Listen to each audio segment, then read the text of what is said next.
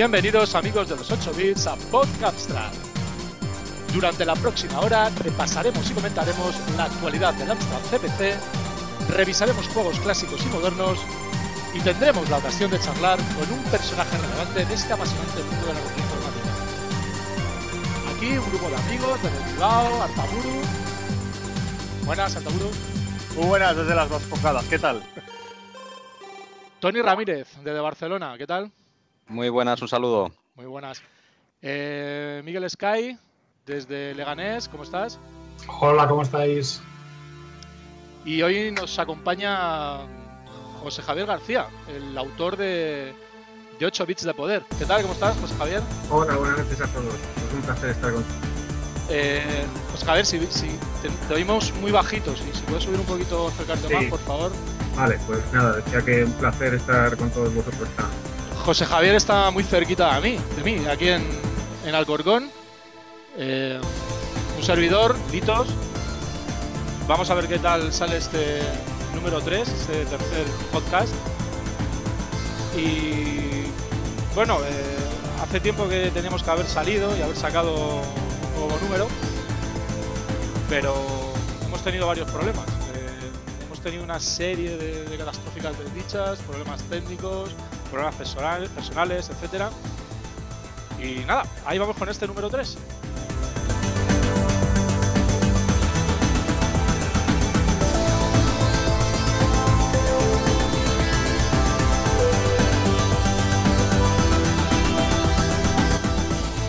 Hola Arta, ¿qué tal? Muy buenas. Hola, muy buenas, ¿qué tal? Nos traes Bien, bien. actualidad. Sí, tengo aquí unas noticias que ha recopilado el equipo de redacción de, de nuestro podcast favorito y os voy a contar algunas cosillas, sí. Empezamos por Fantomas 2.0. Ya hablamos la semana pasada que estaba a punto de caramelo y digo la semana pasada, no, el, el podcast pasado. Sí, así debería haber sido la semana pasada. Sí, sí, bueno, ha habido problemas. Luego ya hablaremos de los problemas técnicos cuando, cuando lleguemos a su momento. Bueno, sí, el Fantomas 2 que ya está liberado y nada, comentar que eh, a mí, eh, a título personal, me ha, eh, ha parecido un juego, o me parece un juego que está muy bien terminado, entretenido, con más detalles técnicos que sin ser abrumantes, o abrumadores mejor dicho, le dan un toque de, que mejora yo creo que el original. Porque está a 256, eh, a 16 colores, joder, hoy tengo el día un poco tonto. 16 colores en modo cero, tiene truquitos como que se puede pasar el, fantomas por detrás de telarañas, de, columnas. Eh, un detalle que ha cambiado la jugabilidad respecto al original es el salto.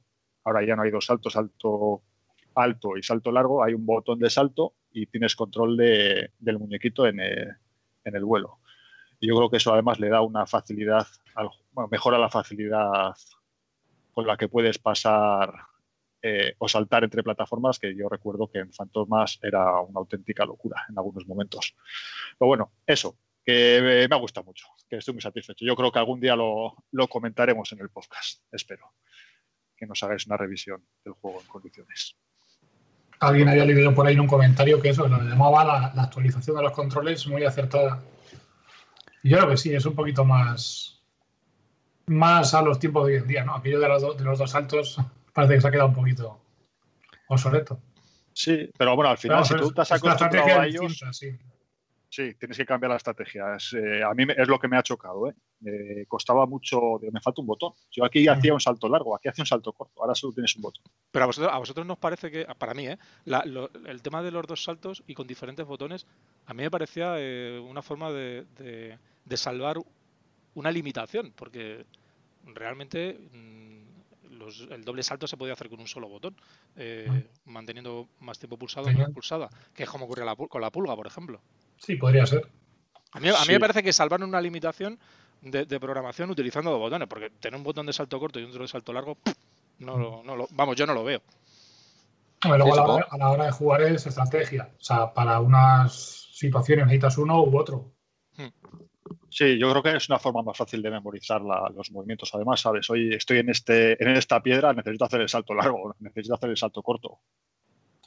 Lo, lo único que veo un poco discutible es el, el hecho de poder cambiar la dirección durante el vuelo. Un juegazo, ¿eh? Yo no lo pongo en duda, Sí. pero sí que me, me chocó el hecho de poder rectificar el salto. Sí, ese punto sí es importante además, pero lo que te permite es lo que te facilita mucho eh, Sí, el sí, sí. movimiento entre plataformas. Yo recuerdo que había algunas de estas, sobre todo las del final, que tenías ahí tres, cuatro plataformas en las que ir saltando, o como te equivocaras en el momento salto largo, te, te pasabas de largo o te pasabas de corto, así por lo menos puedes recular en el aire. Sí, así es. La verdad es que gráficamente también una actualización muy buena y no sé, la música, la- las ediciones que han sacado en, en físico también muy chulas. Yo creo que es un juego que deberíamos con- comentar en profundidad un día y dedicarle un, un apartado. Con su- y con lo- su autor, a ser posible, ¿no? Si Oh, por supuesto. parece bien. A Jordi Sureda habrá que traerle, sí señor. Bueno, otra noticia. De, estamos a punto. Bueno, la- el 2 y 3 de marzo es Retroparla. Eh, yo creo que este año no hay Retro Madrid, así que Retroparla puede convertirse en el referente nacional que puede atraer a la mayor cantidad de gente, salvando la parte de, de Ansas Eterno Barcelona, que también llevará un montón de gente. Pero en Madrid yo creo que Retroparla este año va a ser la, la feria más importante. Con expositores de Amstrad, hay gente, estará la GUA, el grupo de usuarios Amstrad, estará 4 MHz y estará Amstrad Eterno, que además va a dar una charla. Y no sé, no sé si se han confirmado que va a estar Cubedo o no va a estar Cubedo. No estoy sé. Sí, os puedo comentar que estará Retrobytes Productions. No en su También totalidad. Sí, yo no puedo estar, por ejemplo, y Alex tampoco, pero estará José Antonio Martín en nuestra representación. Tendremos Sí. ahí un, un stand y, y habrá nuestros juegos en, en físico por si a alguien les interesa. Aunque, aunque no hay Retro Madrid, eh, sí que va a estar la UIC, la Asociación de Usuarios de Informática Clásica, que han, creo que tienen un, stand en el que van a hacer muchísimas actividades y, y con lo cual sí que va a estar un poco el, el corazón de, de lo que era Retro Madrid, ¿no? Hombre, lo importante es que haya siempre una feria de referencia a la que la gente pueda, pueda dirigirse. A mí, por- a mí, normalmente yo iba a Retro Madrid. Este Mm. año me viene mal, bueno, aparte que no hay, pero está justo para Retroparla, me vienen fatal las fechas, pero sí, sí que me gustaba ir una vez al año a una de las ferias y era Retro Madrid la referencia. Pues la, la UIC creo que va a hacer un homenaje a, a Rescate Atlántica, a Rescate Atlántida, que, que cumple 30 años el, el juego. Así es, estamos. sí, así es. De hecho, ya digo que José Antonio, que es, que, que es nuestro músico en Retrobytes, también es el, el músico y grafista en, en Rescate Atlántida. Y sí, Sí, me consta que están haciendo y están preparando material nuevo para presentar allí en, en Retroparla. Interesante. Bueno, aparte, pues eso, va a estar, como decís, eh, va a estar 4 MHz, que además está, están, eh, está participando muy activamente en la creación de, de, de este retroparla, eh, Javier García Navarro sobre todo. Eh, el mundo del Spectrum también va a estar allí, eh, va a estar RetroWorks, RetroPixel también de Málaga, Retrobyte Production, Production Sí. eh, no sé qué más, va a estar, va a estar un montón de gente. Va, va, va a, ser- va a tener contenido casi tanto o más de, que un Retro Madrid. Va a haber mucho. Sí, y nuestro, y nuestro compañero Atila, que hoy no nos acompaña, presentará Cierto. el libro de, de Amstrad Eterno. Sí, va a firmar. Con lo cual- Sí. Firmarlos y, y creo que da una charla sobre el libro. Sí, Sí, da una charla. Sí, eso. Yo la, la duda que tenía es que si va a estar Cubedo también, porque aparentemente eh, iba a ir, pero no está confirmado. Igual ya está confirmado, pero no lo han actualizado en la web de Retroparla. Pues no lo sé. También habrá tiendas, ¿eh? podréis comprar vuestros videojuegos favoritos. Joder, ¿Vais a llevar el, el Harlack en cinta? El Jarlac y el World War Simulator 2. Y vamos a llevar también el Old Blouse, el Re- Reloaded, en la versión Sí. que sacamos en físico, pero a la hora de montarlos me di cuenta de que se nos habían acabado las pegatinas para, la- para los cassettes, con lo cual solo llevaremos los dos últimos juegos y ese ya tendrá que adquirirse si alguien le- lo quiere en, en Amstrad Eterno, que es la próxima cita donde iremos. Eh, eh, Raúl, eh, Javier Cubedo creo que además iba con. Si, si va, que yo creo. Vamos, hasta ahora estaba, estaba confirmada su presencia. Va con Sí. Atila para presentar el, el libro. o Sí, sea sí, que- por eso, por eso. Que iría con Atila, porque han hecho, bueno, son los dos coautores del libro. por eso, por por lo menos sí. la parte gráfica ha corrido de Cubedo y el texto de Atila. Pero Así es. sí, la idea era que fueran los dos. O... Yo creo que sí que estará, ¿eh? No, no quiero decirlo 100% porque no estoy seguro, pero las informaciones que yo tengo es que estará allí con, con Atila en la presentación, sí. Bueno, pues nada, vamos a seguir. Que nos enrollamos. Venga, Quería comentar también, a ver, eh, iba, iba a abrir un debate, pero yo creo que el debate ya lo hemos hecho, hemos estado hablando un poco de más de fantomas y retos y nos acaba el tiempo, pero también me parece interesante comentar que yo creo que ahora mismo, estos días, el cartucho está de moda. el cartucho para Amstrad CPC. No hace mucho eh, lanzan el Dandanator, que ya habiendo ya el, el M4, la Face, bueno, aparte de cartuchos, otras placas de expansión. 4 MHz lanza el Repoker de Ases, también en cartucho. El Street Fighter 2 parece que también se va a lanzar en cartucho. Eh, no sé, es una. Me da la sensación de que se está muriendo, muriendo el, el disquete, se está muriendo la cinta y los desarrolladores están apostando por, por el cartucho. ¿Cómo lo veis? Yo, en principio, lo veo bien, siempre y cuando el cartucho lo único que, que haga es aportar memoria. Eh, si el cartucho ya, el cartucho o la expansión ya se pone a hacer virguerías, yo creo que eso ya desvirtúa el, el uso del CPC. Lo Sí, convierte yo- en una máquina que no es. Yo coincido contigo. No me gusta ver que hay más hardware fuera que dentro de la caja de- del CPC. ¿vale? En ese momento pierde, pierde la magia y la esencia. Sí que es cierto que, pues eso, da una capacidad superior, da una un tiempo de carga instantáneo. eh, es, es algo que impensable en su época.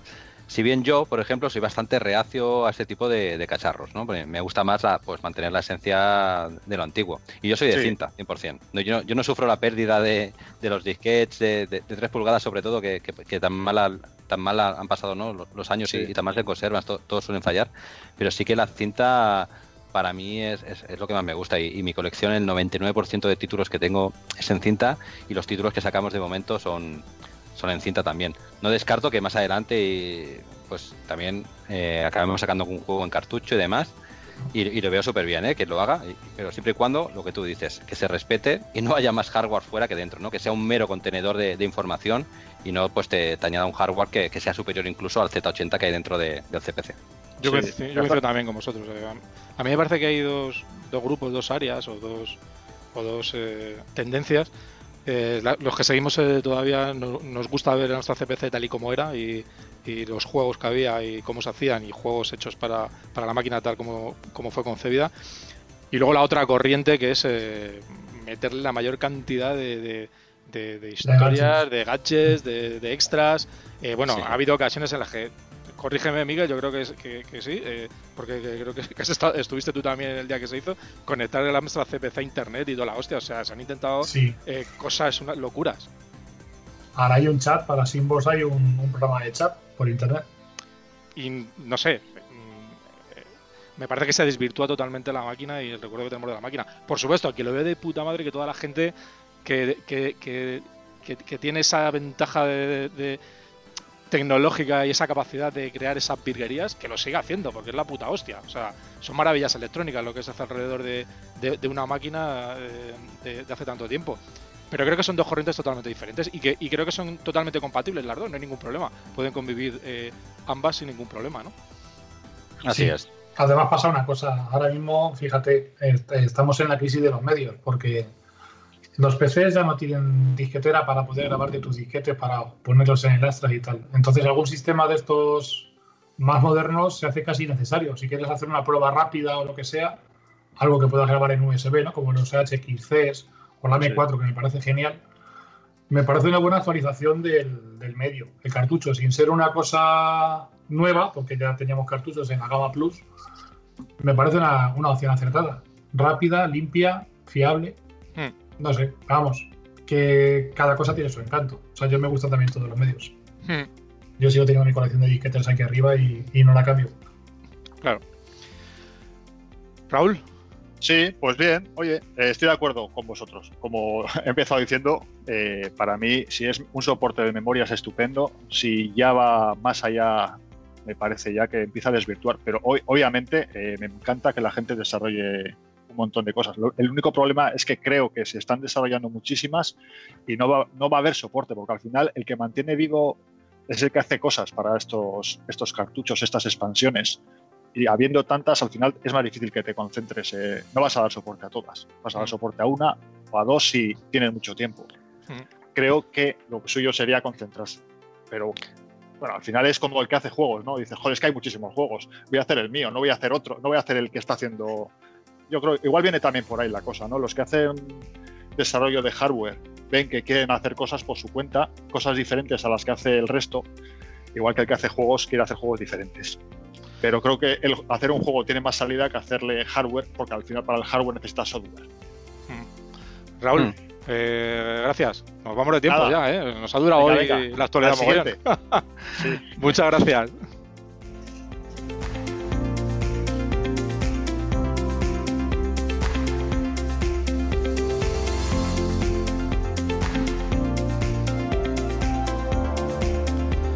Hoy Tony Ramírez eh, nos trae un clásico eh, bastante sangriento, ¿no?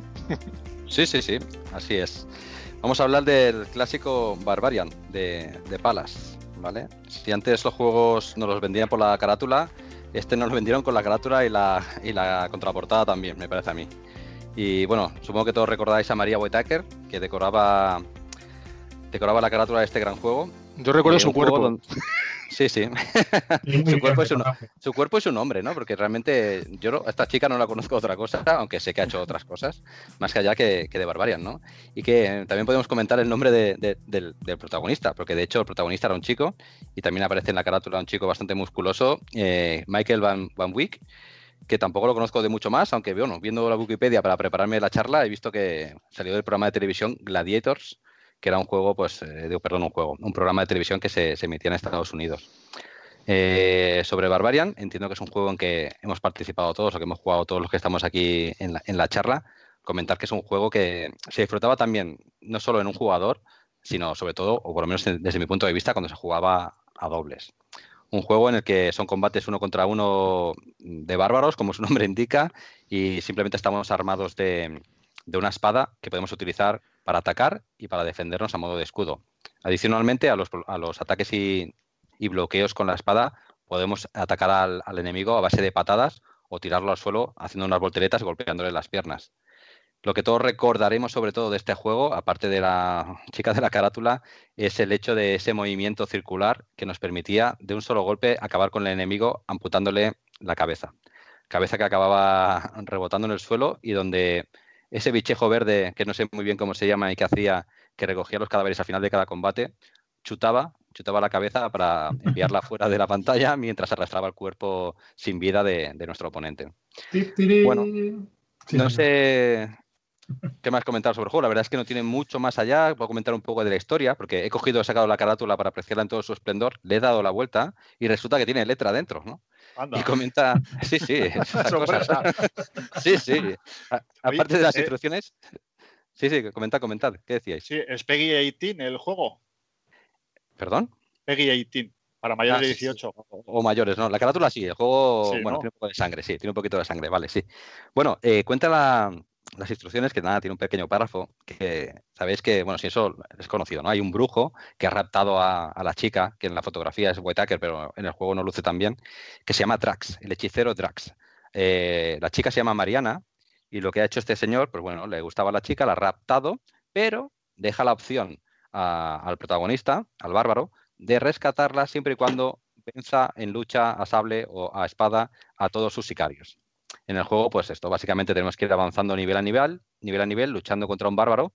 Eh, la dificultad, combate tra- tras combate, va, cambiando, eh, va aumentando. Eh, si conseguimos eliminar a todos los, contrincantes, finalmente nos enfrentamos al mago, donde simplemente tenemos que esquivar una especie de, magia que nos, manda, agachándonos, saltándolo y demás, y si acabamos con él, pues finalmente rescatamos a la chica.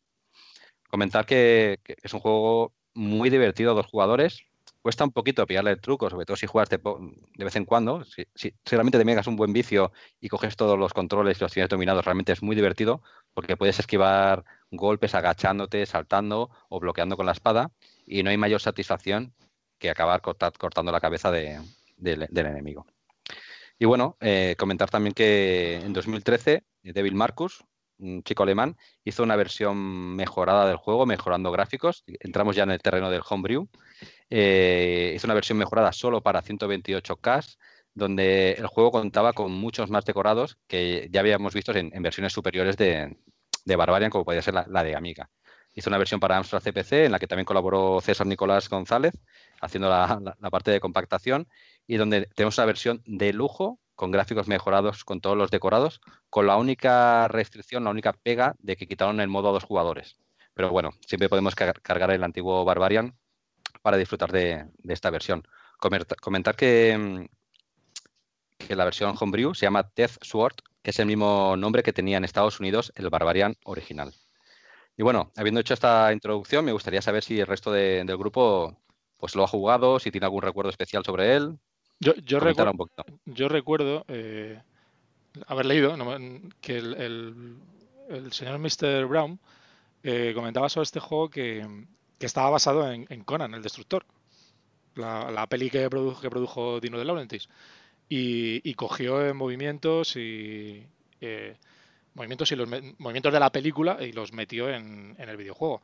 Y era y fue el est- estaba basada toda la parte de, de- toda la parte todo el juego en sí de, de lucha estaba basado en esa película, porque uno de los puntos álgidos del juego es cuando te cortan la cabeza, que eso también está cogido de, de la película. de la peli. Sí, de la peli. Y aunque, como tú comentabas, eh, Tony, es un juego, realmente es un juego sencillo, porque tampoco es que tiene, no, no- no tiene ninguna explicación, pero el tío consiguió coger eh, ciertos aspectos muy originales que hacen del juego algo muy, muy, muy resaltable. Eh, la tontería de- del enanito que sale, que pilla la cabeza, la sangre, la portada, por supuesto, La música es muy la épica. música también en la, en la caña. Es sencillo, pero tiene, pero, pero tiene, uno, tiene eh, ciertas peculiaridades que lo hicieron en su momento un juego eh, espectacular. Hombre, el movimiento es, es delicioso, macho. El juego se mueve genial. Bueno, pues es una pantalla plana. Tampoco tiene scroll ni nada, pero es verdad que el movimiento de los sprites está muy bien hecho. Sí, son sprites Está muy bien grandes, conseguido. Están bien animados.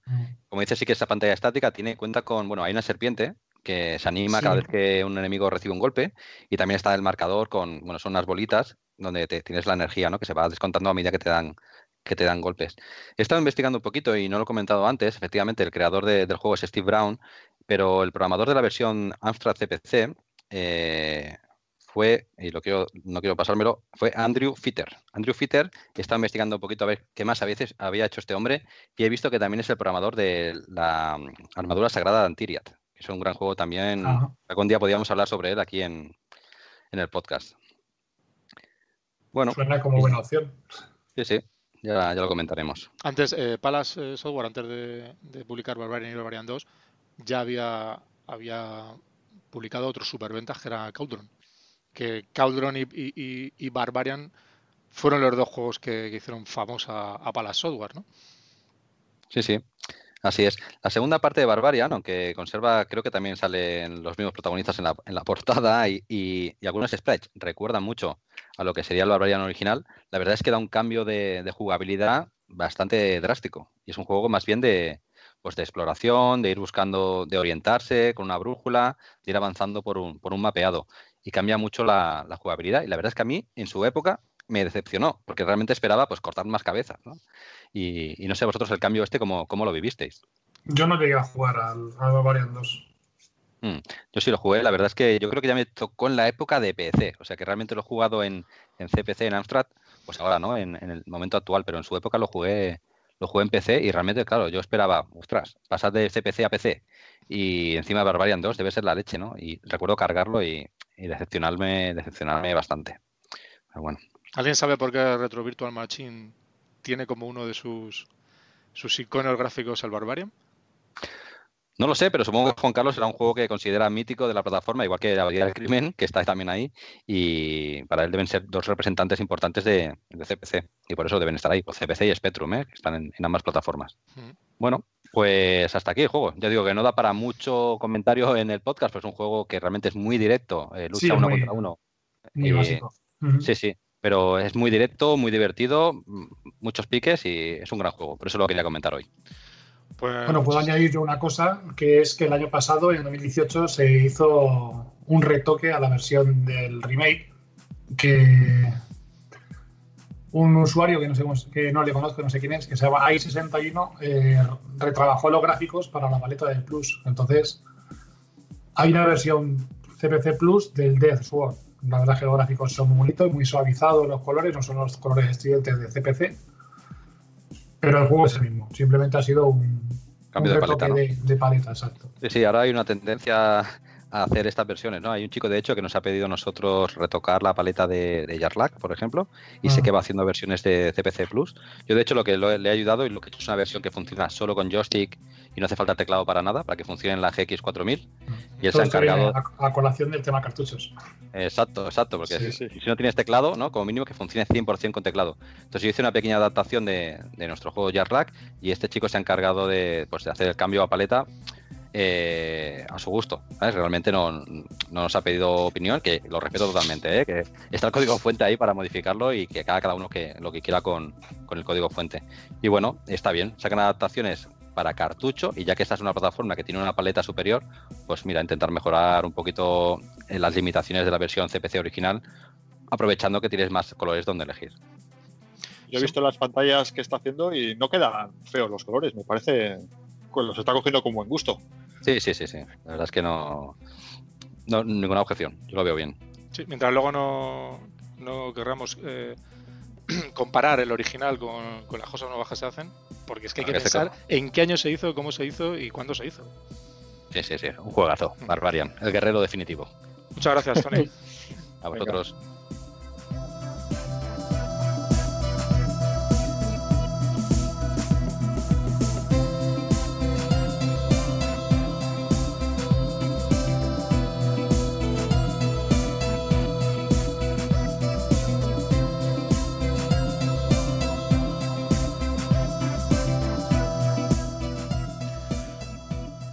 Hoy, eh, en nuestra revisión de, un juego actual, un juego, moderno, como, queremos llamarlos, eh, vamos a ver Space Phantom.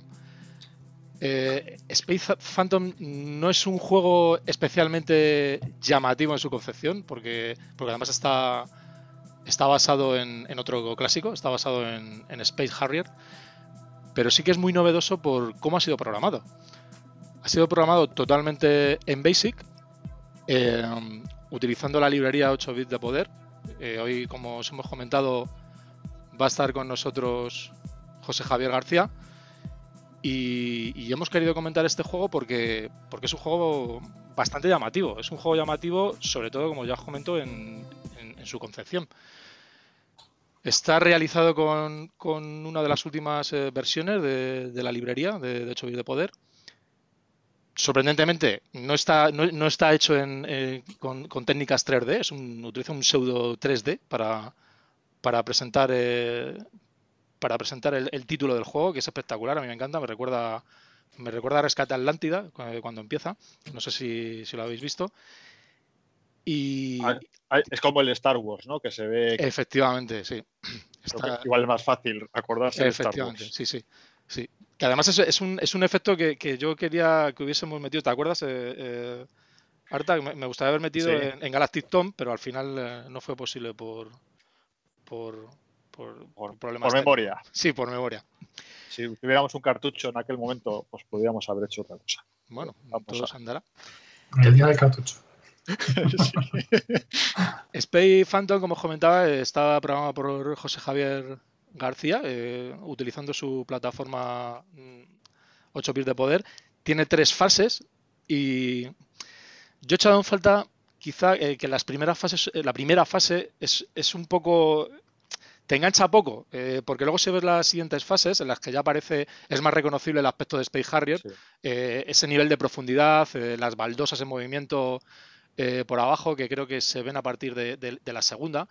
Y la segunda, la segunda fase se parece bastante más a, a- a Space Harrier.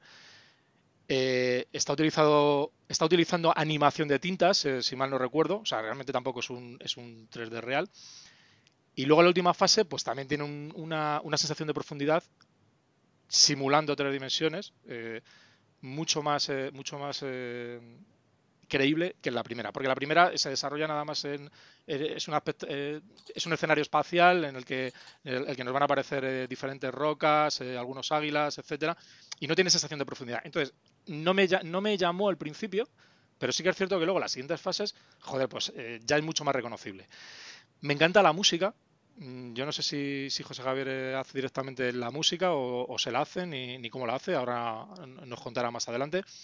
Y es un juego que me ha encantado, pues mm, principalmente por eso, porque me recuerda, me recuerda a Space Harrier. Creo que está muy bien programado. Y, es encomiable eh, la técnica de programación que tiene, porque recordemos que es un juego que está hecho en Basic. Y, a mí me parece, me parece acojonante. Los colores son espectaculares también, el sonido, como ya he comentado, la música me parece de, me, parece de, 8, es muy bonita. Y bueno, no sé si vosotros habéis, habéis jugado con este juego, ¿no? ¿Sí? ¿No? El que seguro que sí que ha jugado es su autor, que está, está hoy con nosotros. ¿Qué tal? ¿Cómo está José Javier?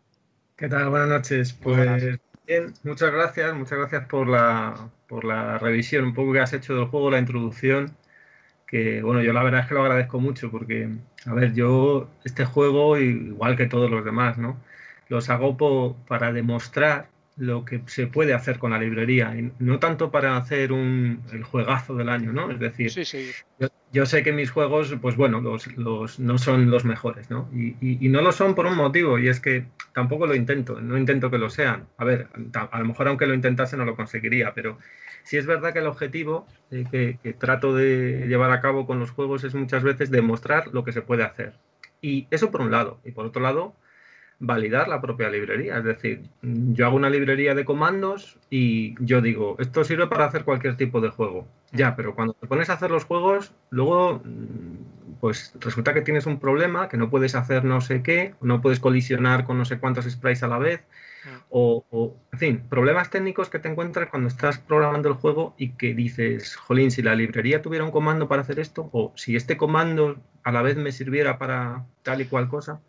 Y eso es lo que no, me, eh, digamos, impulsa. José Javier, eh, bueno, luego, luego vamos a, vamos a utilizar este juego, por supuesto, para más adelante hablar de, tu librería en, nuestra sección de, de, interview. Concretamente en este juego, eh, las músicas, ¿cómo, cómo, las ¿cómo las has hecho? ¿Cómo las haces? Porque pues, suenan, suenan, muy bien. o sea, ¿es composición tuya original? Sí, sí, todas las músicas las hago yo. A ver, las compongo con el, el WIZ Tracker y, ya está. O sea, eso es lo que hago. las edito, las salvo en, en, formato binario y luego las cargo en el juego y ya está. Las edito con el WIZ Tracker. ¿Tienes base, ¿Tienes base musical? ¿Has, ¿Has, hecho algo de música o no? Mm, a ver, no, no soy músico. Me gusta la música un poco y sí, bueno, algo de. Mm, algún instrumento toco, pero vamos, de totalmente amateur. No, nunca he estudiado verdaderamente música, lo, más que la flauta en el colegio, o sea que con eso te digo todo. Pero es verdad que con un, con un secuenciador de música como el WIZ Tracker, la verdad es que es fácil, ¿eh? O sea, es ponerse, y es echarle ganas y poco más. Eh, bueno. Yo comentaba que la segunda parte utilizas un utilizas animación de tintas, ¿no? Usando, sí, así es. Usando un, uno de los comandos RSX de, tu plataforma. De hecho, eh, a ver, el, juego, como tú dices, está inspirado en Space Harrier. Yo lo que pretendía es eh, tratar de demostrar que se puede hacer un Space Harrier en Basic. Mm. A ver, no es, no es, el Space Harrier, pero bueno, eh, se acerca a algo. Es decir, por lo menos tiene su, su espíritu. Y sí, el suelo de la segunda fase eh, es una animación por tintas, se mueven eh, cuatro tintas y entonces te, da una sensación de movimiento. Aquí la, dificultad estaba en que las naves espaciales tienen que pasar por encima sin romper el fondo. ¿Y qué ocurre? Pues que hay dos formas de hacer este tipo de cosas. Una es con doble buffer en pantalla, que eso ocupa muchísima memoria, y otra es pues con trucos de tintas, es decir, eh, reservar unas cuantas tintas para el fondo y otras tintas para los sprites, y que los sprites nunca borran el fondo, realmente pasan por encima de él pero sin borrarlo. Es un truco que ya programadores de los 80 ya utilizaban, ¿eh? porque por ejemplo el Mission Genocide lo utiliza. Es un, es un juego bastante bueno mm, que, donde los sprites utilizan esa técnica, tiene menos color y como, como ocurre en este juego, o sea, está mucho en modo de cero, pero tú no ves 16 colores en pantalla, ves mucho menos. Y eso es debido a que estoy jugando con los colores para poder hacer sobreescritura sin, eh, bueno, con menor coste, sin, sin, hacer doble buffer. Y sí, entonces hay un comando en, en 8BP que es ring, que es rotate ink, digamos, rotación de tintas. Puedes rotar cualquier patrón de un número de tintas el que quieras. Y en este caso, pues se hace un patrón con cuatro tintas, se pinta el suelo con una cuadrícula y las naves pasan por encima. los efectos de Moirot están, están eliminados, digamos, porque para, digamos, diseñar el, la cuadrícula, pues hay que tener en cuenta esas cosas para que no se te deforme. pero, pero no tiene mayor mérito que eso, o sea, simplemente es utilizar el comando. Aquí la gracia está en que el, con este escenario se demuestra la sobreescritura con cuatro colores de fondo, en fin. Los gráficos también son totalmente originales tuyos. Sí, sí, lo hago yo todo, todo casero. ¿Cuánto has tardado? ¿Cuánto has tardado más o menos en hacer Space pues Phantom? Este, mira, este es el juego que más he tardado porque empecé antes de verano a hacerlo, eh, luego lo interrumpí para las vacaciones y tal, y luego lo retomé. Entonces, pues, a lo mejor en total, a ratillos, porque claro, yo es que no me, dedico a esto profesionalmente, lógicamente, ¿no? Este juego se ha podido llevar tres meses fácilmente, ¿eh? Eh, lo que pasa es que ya os digo, a ratillos. No sabría decirte si, o sea, si intensivamente cuánto, ¿no? Porque otros juegos que he hecho, pues en menos de un mes han, estado hechos, ¿no? Pues el Nibiru, por ejemplo, mm, yo calculo que un mes se llevó, pero no se llevó más. Mientras que este sí se ha llevado más porque lo interrumpí a la mitad. Pero claro, lo has hecho tú solo. Eh, para mí tres o cuatro, para mí tres o cuatro meses, ni mucho menos, ni mucho menos es tiempo para hacer un juego de, estas características, que es una chulada, y, y, lo has hecho tú solo. Eh, joder, me parece la hostia. A ver, piensa que hacerlo en Basic es más fácil. O sea, tú te pones a hacer en Basic un juego y a lo mejor en una tarde o dos tienes hecho algo. Y, y claro, la productividad que tienes cuando programas en Basic, como es tan fácil, pues, pues es muy superior. Entonces, eso, ese punto de, de velocidad al programar y ver los resultados que te da hacerlos con 8BP, pues te permite que un juego como este, que a lo mejor si se hubiera hecho en ensamblador desde cero, pues, pues habría llevado muchísimo más tiempo. O sea, es que, es que, claro, hay muchísimas cosas, hay muchos elementos. Y, por ejemplo, el tema, el tema 3D, como tú bien decías, realmente se utiliza solo el pseudo 3D en la presentación de las letras estilo Star Wars. Hmm. Y luego lo único que se hace es que los sprites eh, van engordando, digamos. O sea, cuando se supone que cuando son pequeños que están lejos. ¿vale? Hmm. Eso se supone y ya está. Entonces, cuando están lejos no te matan, si colisionas con ellos no te matan. Digamos que esa es un poco la, gracia que tiene, para parecer que, están viniendo. Eh. Pero, pero ya te digo. José Javier, eh, sé que eh, tus otros juegos van a tener edición física, que las, ha hecho Star, creo. Vas a hacer dos recopilatorios con todos tus juegos. Space, Phantom va a tener versión física o, está incluido en esos recopilatorios? Justo, está incluido. O sea, se van a editar dos recopilatorios, dos volúmenes, eh, y en el volumen 2 aparece Space Phantom, junto con otros tres juegos que son, no, no recuerdo bien cuál es la distribución de, los recopilatorios vamos, que ha hecho Star, pero... Eh, ah, mira, aquí lo tengo. Pues mira, esta Space Phantom mm, va con Nibiru, y, con eh, Fresh Fruits and Vegetables mm. y también con el Pong. ¿De quién es la ilustración de, que, lleva Space Phantom? Pues Space Phantom, el póster lo ha hecho un tal Lobo, que, bueno, lo hizo para, una revista, que es la revista del anual, eh, el 8-bit anual dev, mm. que de hecho hicieron un certamen y, bueno, pues hicieron dos categorías, una de Basic y otra de, ensamblador. Y la de Basic pues le dieron un premio a Space Phantom. Entonces, al darle el premio, entonces ellos hicieron el póster directamente. Y, bueno, contactaron conmigo, me dijeron, oye, mira, que, te hemos dado un premio y te vamos a mandar un póster y tal. Y hemos hecho... Y la verdad es que es fabuloso. O sea, el Mola muchísimo. Muy bonito. es mejor que el juego, de hecho. O sea, pero, eso como, pero eso es como antes, José Javier, ¿eh? como, como toda la vida, como eran los juegos de los juegos de 8 bits. Pues eso una pedazo por todo que te cagas y luego lo que te ser dentro, pues ya veríamos. Exacto, o sea, solo por el póster ya, ya, ya, te invita a jugar.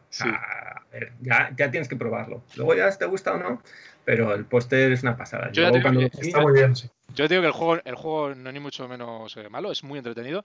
Lo único que a mí me ha, me ha, costado sobre todo al principio, porque me parece flojo al principio por el tema del apartado gráfico. Eh, es lo único. Porque luego la segunda y la tercera fase se disfruta mucho más, porque aunque la mecánica es exactamente la misma y el juego sigue siendo lo mismo, eh, visualmente, gráficamente, te, te, atrae mucho más, mola bastante más que la primera fase de, que se desarrolla en el espacio. Sí, sí puede ser. A ver, mm, yo normalmente cuando hago un juego nunca estoy del todo satisfecho con lo que he hecho. ¿eh? Y, además es que, como ya te digo, como lo hice un poco para, para demostrar que podía hacer un Space Harrier con esto, pues a lo mejor hubiera podido mejorarlo, pero claro, ¿sabes lo que pasa? Que nunca acabas, nunca acabas. Y, intentar mejorar y mejorar y mejorar, al final, pues bueno, en algún momento tienes que sacar el juego. Y este juego tenía que salir en 2018, porque ya llevaba mucho tiempo. Y, entonces, pues lo, saqué y antes de Navidad, me parece que no sé si fue en octubre o una cosa así. Y, bueno, podía haberle seguido dando vueltas. De hecho, incluso la parte final a mí no me convencía del todo. O sea, en la tercera fase, entrar ahí, matar al dragón, ese que da vueltas y tal, pues mm, no sé. O sea, no está mal, pero bueno, que es mejorable, desde luego. Pues a mí, a mí me ha gustado, me ha gustado bastante. Eh, chicos, no sé si alguno queréis comentar sobre Space. A mí también, además le estuve dando un rato al juego, pues tenía que hacer unas carátulas para una web que llevo con unos amigos. Y, y le estuve dando un buen rato. Ya, con el tiempo que tengo fue un rato agradable. O sea, fue trabajo, pero con gusto. Me gustó. A mí sí me gustó. Muy bien, pues eh, dentro de un ratito vamos a seguir, vamos a seguir eh, conversando con José Javier, porque su plataforma RSX da para hablar mucho, muchísimo, porque no solamente tiene Space Phantom, tiene otro, otro montón de juegos hechos y además vamos a hablar también un poquito sobre eh, sobre su librería. Eh, más concretamente, Miguel Sky eh, nos va a hablar un poquito más y vamos a, seguir conversando con, con José Javier. Ahora mismo volvemos.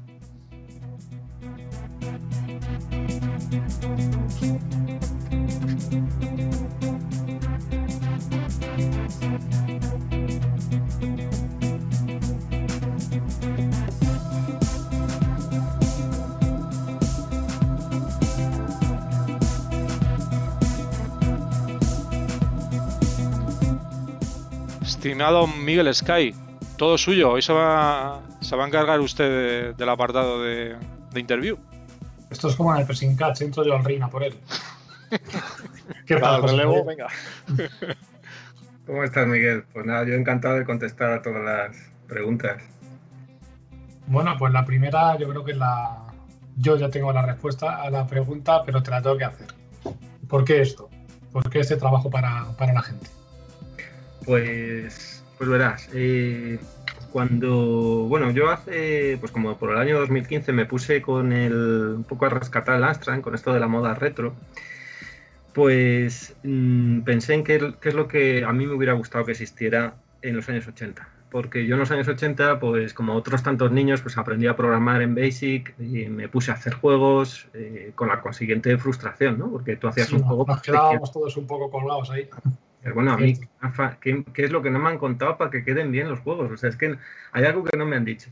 Cuando descubrí lo que me faltaba, que era aprender ensamblador, pues, pues me puse con ello. Es decir, que, ya en el instituto yo me puse a aprender ensamblador de Z80, hice mis pinitos, hice algunos, eh, no juegos completos, pero sí pequeñas demos donde tú movías una nave, etcétera. Pero realmente lo que a mí me hubiera gustado era que existiera una librería como 8BP, una librería de comandos que me extendiera el BASIC para que yo pudiera hacer mis juegos, que era lo que quería hacer, juegos. De hecho, nos hemos acercado a la informática muchos para, porque nos gustaban los juegos. No solo jugarlos, también hacerlos. Y lo que queríamos era hacer juegos, pero no dar ese salto tan grande de, pasar del BASIC a ser un experto en código máquina, programar juegos y entender el hardware completamente. Claro, eso es muy costoso. Entonces, yo hice 8BP para cubrir ese salto, para que no tengas que dar ese salto, para que tú puedas hacer un juego, eh, primero, sin necesidad de aprender ensamblador y, digamos, el hardware del Amstrad como es, etcétera, sino simplemente con unos conocimientos de Basic más o menos básicos, cuanto más sepas mejor, pero con eso y, echándole ganas un poco, pues poder hacer un juego. Entonces, eso que nos faltó cuando éramos pequeños es lo que he querido hacer. Eso por un lado. Por otro lado, demostrar que es posible hacer juegos de cualquier género en Basic.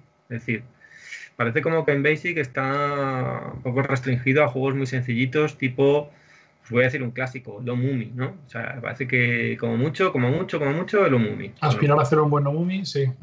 Pues eh, eh, el Omumi realmente se podría hacer en 8BP, por supuesto, pero eh, es un buen juego porque es entretenido. Y al final lo que tiene que tener un juego es que te enganche. Porque la misión de un juego es mantenerte jugando para siempre. Que no, que no te puedas levantar del ordenador, ¿no? Que siempre estés jugando. Pero, digamos, las temáticas o las, las, dinámicas de los juegos a veces son tan complejas. Y, por ejemplo, el Space Harrier es un, es un juego complejo de de, programar, también los juegos de, con scroll, que tienen plataformas, que tienen que saltar los muñecos, eh, y bueno, que tienen ciertas físicas. Entonces, ¿qué, ¿hasta dónde se puede llevar el BASIC? Bueno, pues mi objetivo también creando 8BP era no solo dar esa herramienta, sino decirte, mira, la voy a hacer tan versátil que vas a poder hacer cualquier juego. Y eso también es un objetivo muy importante, una motivación. Pero es una motivación, exacto. es que te iba, te iba, a decir, en la época sí había, yo no lo conocía, lo he conocido ya en la, en la era Internet, había un programa para, supongo que habría alguno más, pero bueno, el Sprites Alive era un programa que te proporcionaba unas librerías para potenciar tu Basic y tal, una cosa al estilo. Sí, en efecto, de hecho, pero...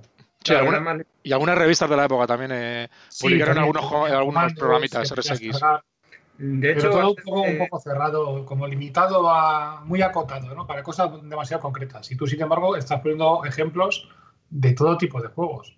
De scroll vertical, de scroll horizontal, plataformas. O sea, es que tocas todos los palos. Claro, y de hecho, antes de hacer la librería, yo estudié todo lo que había. Entre otras cosas, el Sprites Alive, eh, la CPC telera y todas las herramientas que había para desarrollar juegos en Astral. Y a partir de ahí fue construyendo lo que también el AGD, ¿vale? El, el Arcade Game Design. eso que es, en el fondo eso es un motor de juegos, tu juego está dentro de ese motor y, no puedes hacer juegos que no sean, mm, digamos, para lo que fue concebido el, el, AGD. Entonces, si tú quieres hacer un juego que no tiene nada que ver con el AGD, que va con scroll, que va con, yo que sé, de matar marcianos en scroll vertical, horizontal, quieres hacer el comando, pues no puedes hacerlo. Entonces, es lo mismo que el otro, está demasiado acotado, es demasiado concreto. Tienes que jugar mucho para conseguir recrear otra cosa.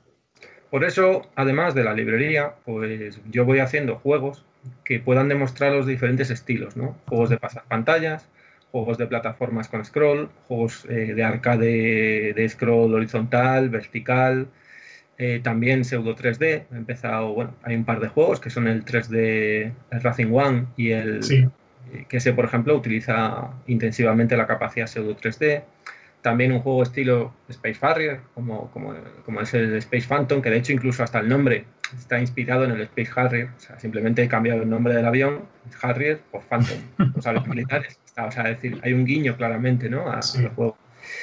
Y bueno, pues recientemente he acabado un juego nuevo que se llama Frogger Eterno, que, que bueno, lo, lo presentaré en, en, la feria Amstrad Eterno.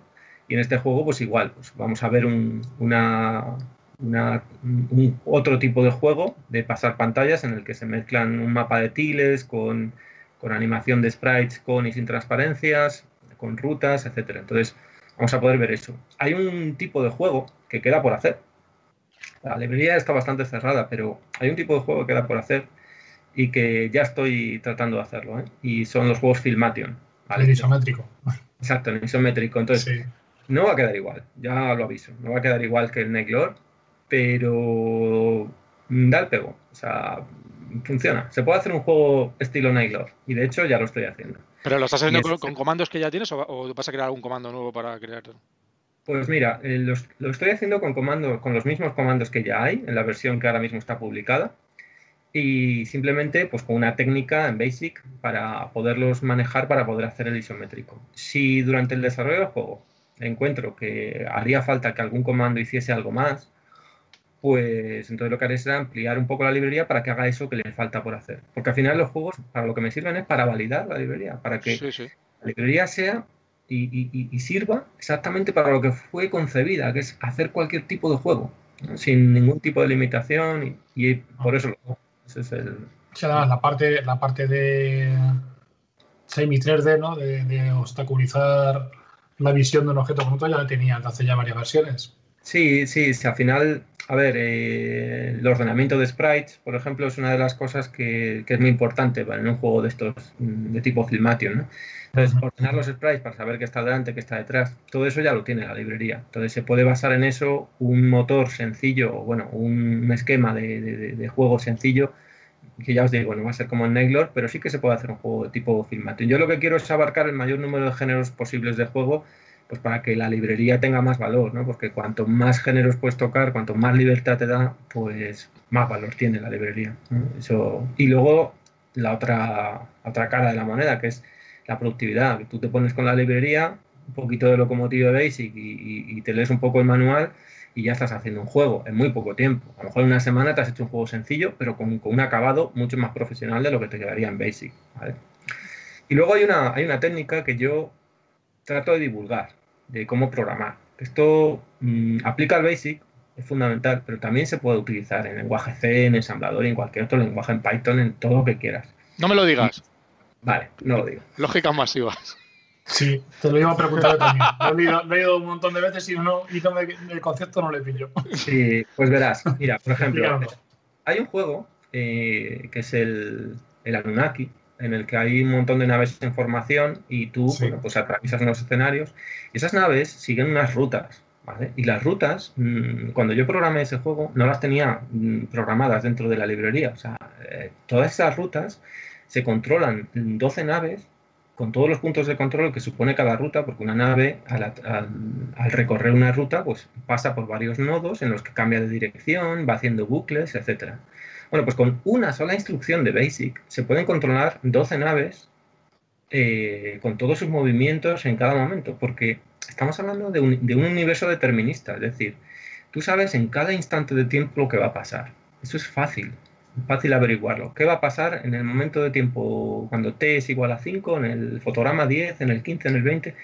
¿Qué nave va a estar pasando por cada nodo? Bueno, pues digamos que lo que hay que hacer es, en lugar de hacer, si tú tienes 12 naves, podrías hacer 12 comprobaciones, que si tienes que comprobar la X y la Y, pues son 24, y si tienes eh, cada trayectoria tiene 5 nodos, pues 5 por 24, pues al final te da mm, 125 comprobaciones. Eso es una locura en BASIC, no se puede hacer. Cada if cuenta en BASIC, cada instrucción de comprobación cuenta.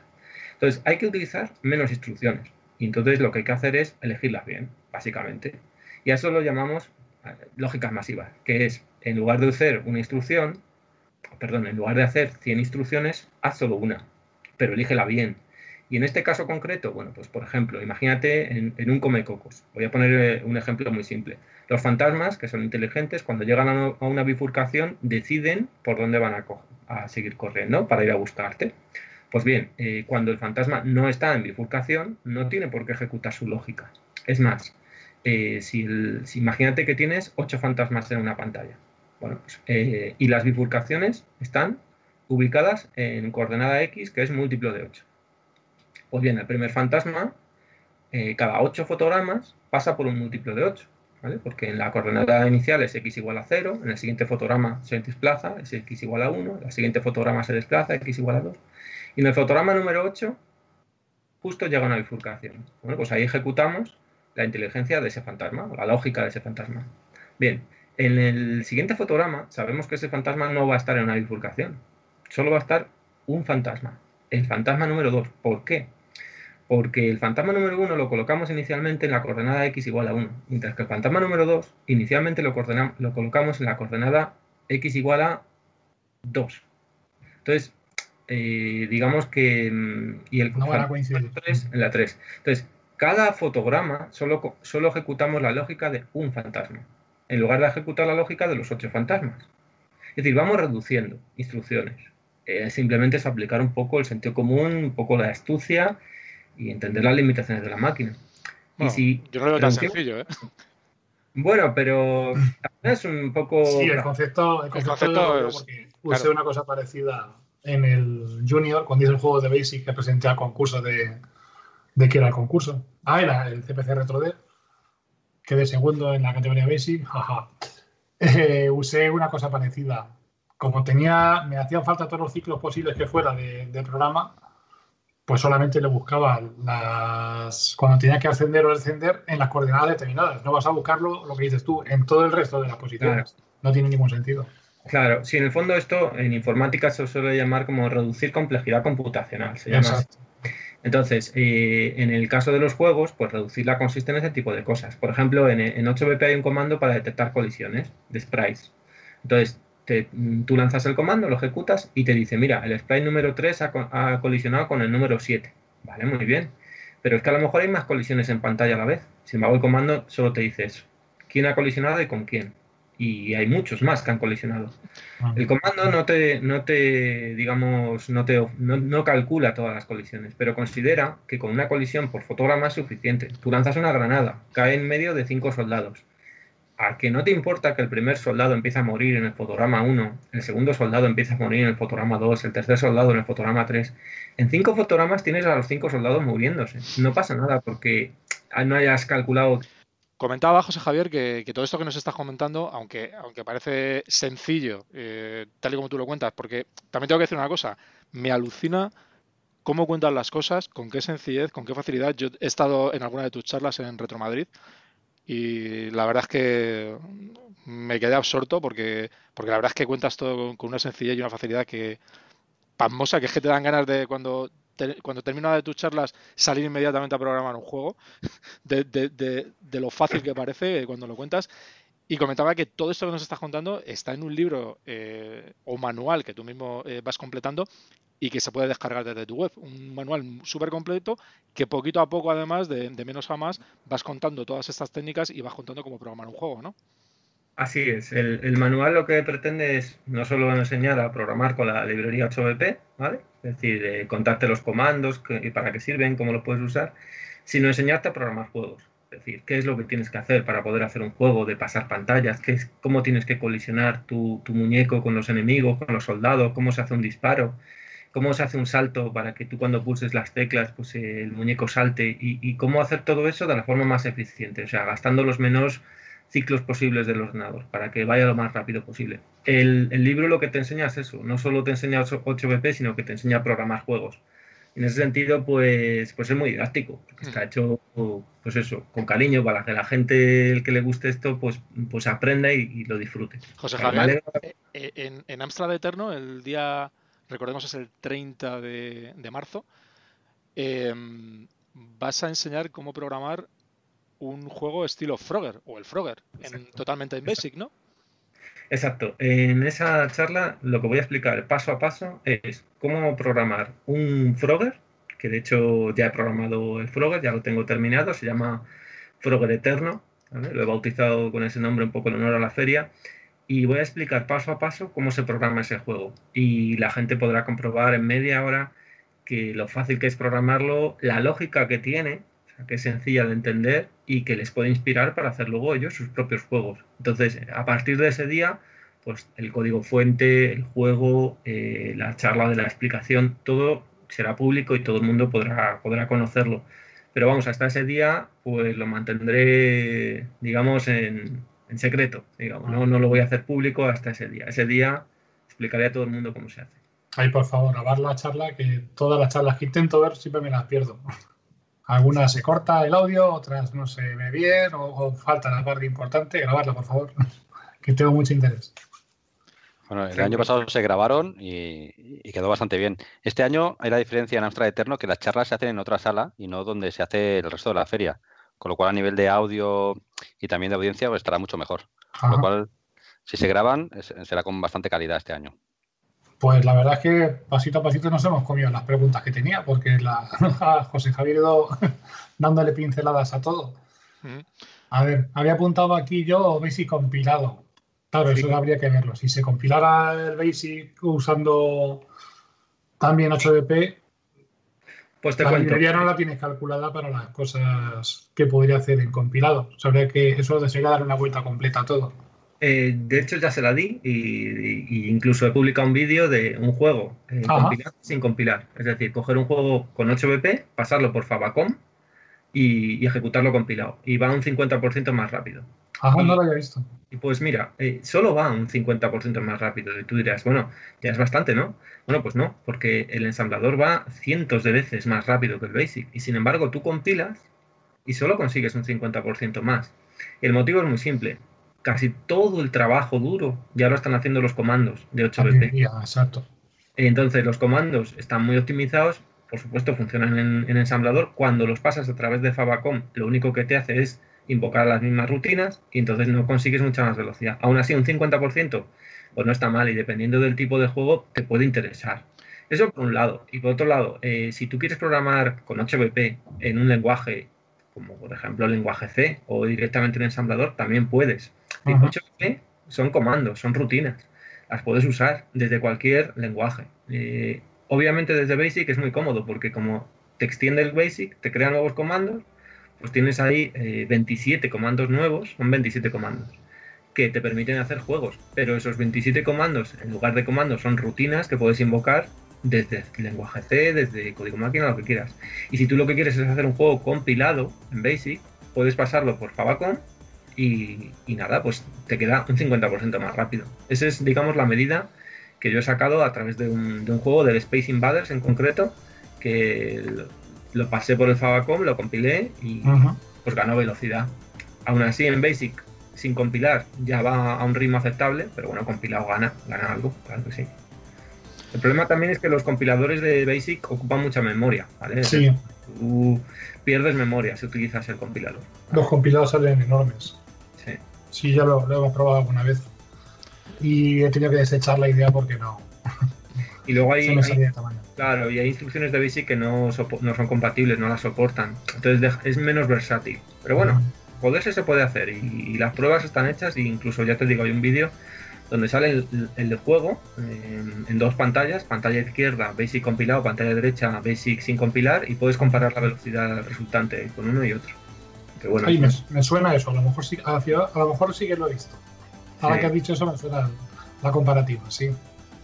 En realidad yo podría hacer un juego y podría hacer muchos juegos, eh, por ejemplo utilizando las rutinas desde C, pero como yo lo que busco es que mis juegos sean demostraciones de la librería y que la gente pueda ver el código fuente para que pueda aprender también ese código fuente. Pues si le gusta algún juego mío y quieren entender cómo está hecho, pues que tengan el código fuente ahí de referencia, eh, pues para poder investigar cómo lo he hecho. Es muy sencillo porque está en Basic, incluso hay comentarios en, muchas ocasiones y entonces así de alguna manera estoy divulgando cómo, cómo hacer las, los juegos, ¿no? Sí, con, con, alguno he estado yo toqueteando un poquito el código, sí.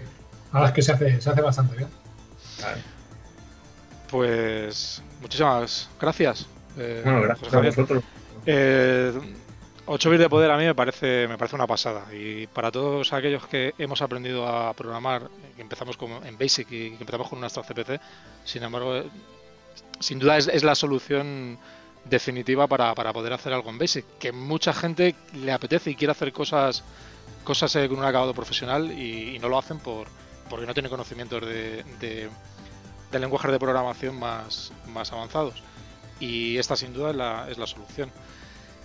Pues... ¿Perdón? Sí, eh, solo quería añadir que efectivamente eh, eh, es una, es una librería estupenda con un montón de posibilidades, pero yo me, me gusta, me encanta el manual. Lo habéis remarcado antes, habéis hablado del manual. A mí me mm. parece que ese manual, no teniendo la librería por detrás, no tener nada, te lees el manual y aprendes muchísimo de cómo hacer un montón de, de trucos, técnicas, de cómo funciona un videojuego. me da igual que sea la 8 bits de poder, que utilices la CPC telera, el C, el BASIC, con lo que tú quieras. No te hace falta. Coges, te lees el libro y aprendes. Aprendes y puedes aplicar. Yo creo que eh, esa labor de divulgación que, hace José Javier con el libro es impagable. Y además, y todos los soportes que utiliza, que es que tenéis web, tenéis el manual, que, que, continuamente se está actualizando con, cuando va sacando nuevos comandos RSX. Eh, tenéis el, el, vídeo, su canal de, YouTube para, ver eh, lo que está haciendo y, cómo se aplican las nuevas, los nuevos comandos. Y por supuesto, redes sociales. Y, si tenéis oportunidad, pues no faltéis a Amstrad Eterno porque, como ya os comento, yo estoy en alguna de sus charlas y, son súper entretenidas. Se pasan volando y aprenden muchísimo además. Chicos, si no tenéis nada más quería decir una cosa, que me habéis sacado los colores, eh, aunque no se pueda ver en el podcast, de verdad, mm, os agradezco un montón todos los halagos que habéis hecho. En el fondo, todo esto que yo hago lo hago con todo el cariño porque lo hago para la gente que le gusta, para la gente como vosotros y como los oyentes. O sea que muchísimas gracias, un abrazo a todos vosotros y por supuesto a los oyentes también por estar ahí. ya sabes que mí tienes un seguidor desde el principio de, de, de tu librería me tienes siempre pendiente a la próxima actualización. Bueno, pues a ver si salen muchos juegos, que es lo que tiene que hacer, porque de momento no, no, veo grandes producciones con esta plataforma y se pueden hacer grandes producciones, se pueden hacer juegazos de la hostia. Eh, tenemos, afortunadamente, trabajando aquí ahora en España, en un mogollón de, juegos homebrew, eh, grafistas de la hostia, músicos de la hostia y programadores de la hostia, y yo creo que utilizando esta plataforma se puede hacer algo chulísimo. Ah, sí, es que eso, además que está asequible a, cualquier usuario. Con un poquito de. Con el basic de niños que aprendía, que teníamos, sí. puedes hacer algo diferente. Chicos, eh, muchas gracias a todos. Un abrazo. Y nada, nos vemos en el próximo programa, ¿de acuerdo? Venga, hasta Hasta pronto. el siguiente. Un Un abrazo. saludo. Hasta luego. Adiós.